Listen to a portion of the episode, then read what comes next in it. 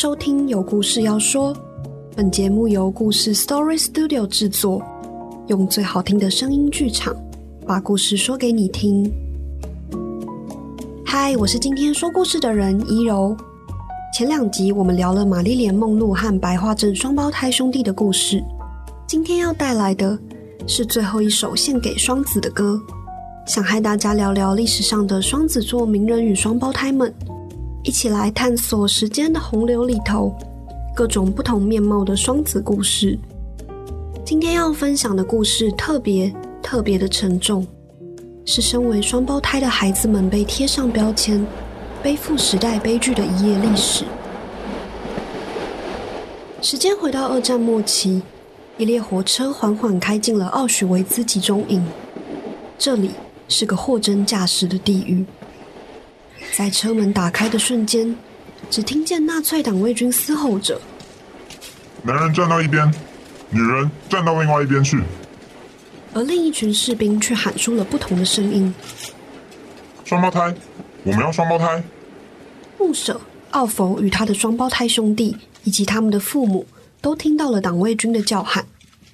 那是个决定生死的瞬间，在这完全陌生、令人恐惧的环境中。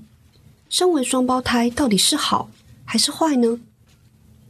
很快，他们的父亲被迫做出了决定，举手大喊：“这里，我的孩子们是双胞胎！”听到奥弗父亲的叫喊后，士兵便把这对兄弟带到另一个人面前。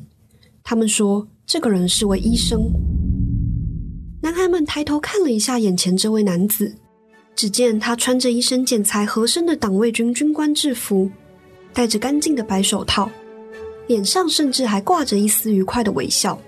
他时常轻快地哼着《蓝色多瑙河》或意大利歌剧作曲家普契尼的咏叹调，亲切地询问新来的人路途怎么样。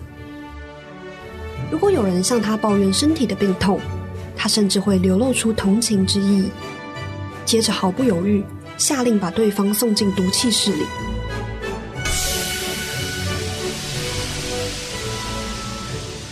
奥弗兄弟还不知道，眼前的男子正是整个集中营里最令人闻风丧胆的角色——死亡天使约瑟夫·蒙格勒。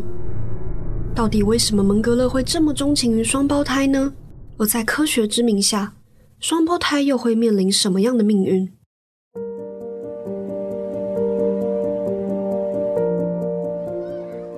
一九一一年。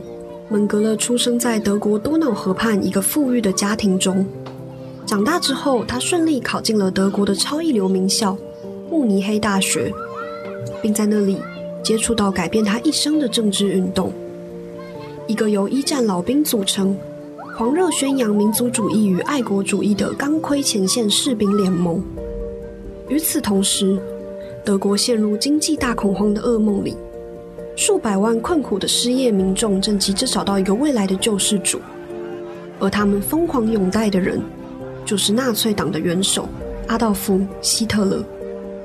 希特勒在演讲中宣誓，他将带领德国走出这混乱而困苦的现状，他将会打造一个崭新的德国，一个只有金发碧眼的纯净种族所居住的国家。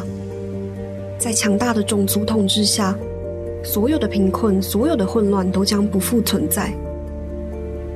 门格勒也被希特勒的演讲深深的打动了，他好像找到了信仰，找到了他可以发挥野心的地方。他决定要成为一位医生，研究人类学和遗传学，打造希特勒口中属于纯净种族的国家。后来，门格勒也的确如愿以偿，二十五岁时。他以优异的成绩拿到慕尼黑大学的博士学位，顺利成为德国优生学巨匠维舒尔的门徒。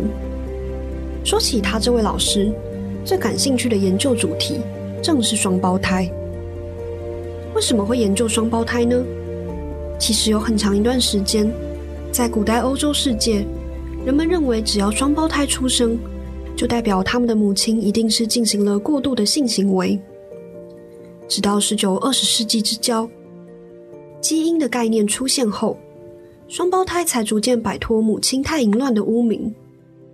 原本以为双胞胎被歧视的厄运就此告一段落，但万万没想到，恐怖的命运才正要降临。十九世纪末，达尔文的堂弟弗朗西斯·高尔顿提出了优生学的概念。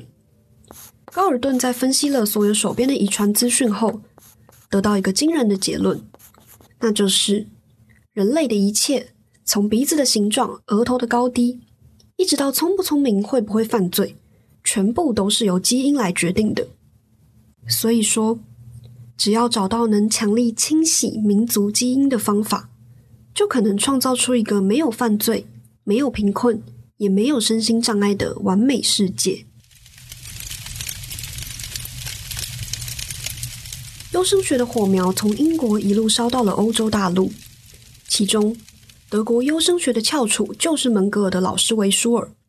维舒尔的研究重点全都环绕着双胞胎，他认为双胞胎掌握了解开遗传学奥秘的钥匙，并相信因为双胞胎共享同样的基因，所以只要彻底的研究双胞胎，就代表能更了解人类的遗传性。不过，此时的维舒尔也只停留在观察与记录双胞胎的阶段，并没有对双胞胎进行所谓的人体实验。蒙格勒可就不一样了。蒙格勒比他的老师更渴望成功，他认为只要能推动科学事业的进展，对人类进行实验不但是可以接受，甚至是应该要被鼓励的。一九四三年，纳粹在得知蒙格勒的研究后，把他转移到奥许维兹集中营里。就在那里，蒙格勒赫然发现自己拥有至高无上的权利，可以进行所有他想要做的实验。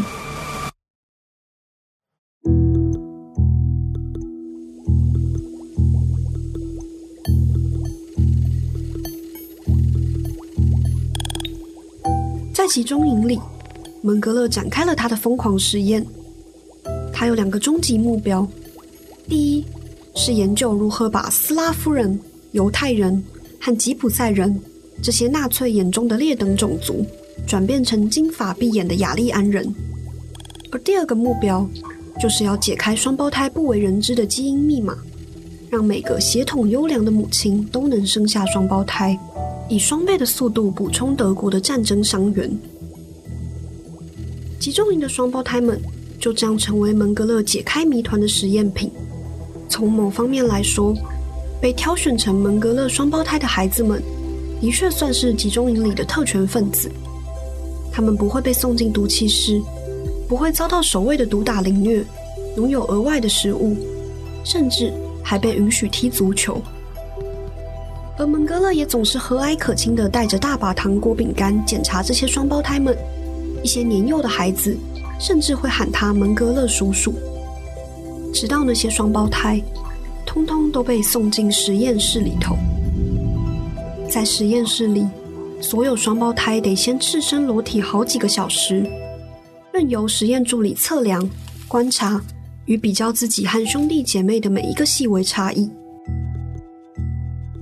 一位幸存下来的双胞胎伊娃·莫泽斯回忆：“这一切都是那么的有辱人格，我无处可躲。”无处可去，但这已经是最轻微的痛苦了。接着，所有的双胞胎都要被抽血。这边指的抽血，可不是我们理解的那一种做健康检查或是在医院里抽一小管血，而是要同时从两只手臂抽取非常非常多的血液。那如果有些孩子年纪太小，手臂也太细，该怎么办呢？答案是。从他们的脖子上抽血，这种抽血无疑非常痛苦，过程也相当可怕。随后，实验助理会把血样拿到实验室里分析，下一步就是对双胞胎进行各种实验与改造。其中最重要的一项改造是将孩子们的眼睛变成湛蓝色，为了创造完美的雅利安人种族。纳粹不断研究如何培育出拥有淡软金发与湛蓝眼睛的孩子，而蒙格勒这个人又对眼睛特别的痴迷。他调配了各式各样的药剂，再将这些药剂滴进双胞胎的眼睛中。而在其他更极端的案例里，改造眼睛颜色的方法，甚至是直接用针头把化学物质注射进眼睛里头。眼睛实验室里最令人毛骨悚然的一幕，是一位目击者维拉克里格的说辞。他说，当他被带进实验室里，他惊恐的在墙上看见一整面人的眼睛，蓝色的、棕色的、绿色的眼睛，像蝴蝶标本一样不断的盯着我，我整个人跌坐在地上。两年内，门格勒在集中营里进行了许许多多双胞胎实验，最后在三千多名门格勒双胞胎中。只有两百人左右撑到战争结束，重见曙光。令人惊讶的是，这段悲伤往事却被人遗忘了数十年。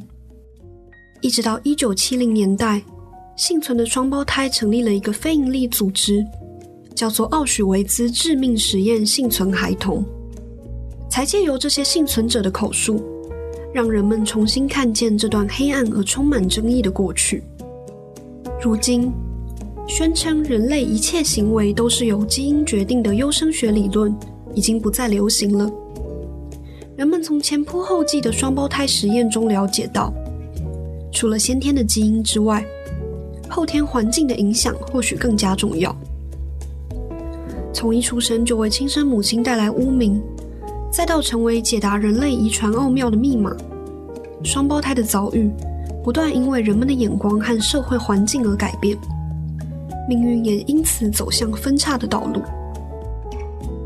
或许，唯有剥除所有的标签，抖落一切时代的悲剧后，属于双胞胎的平静，才能真正的到来。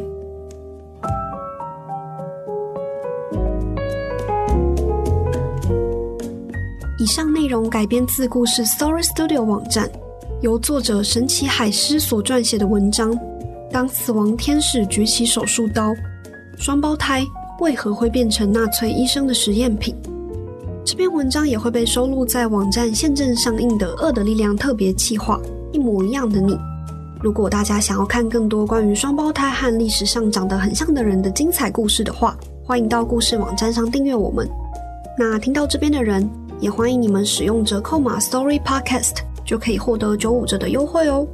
最后。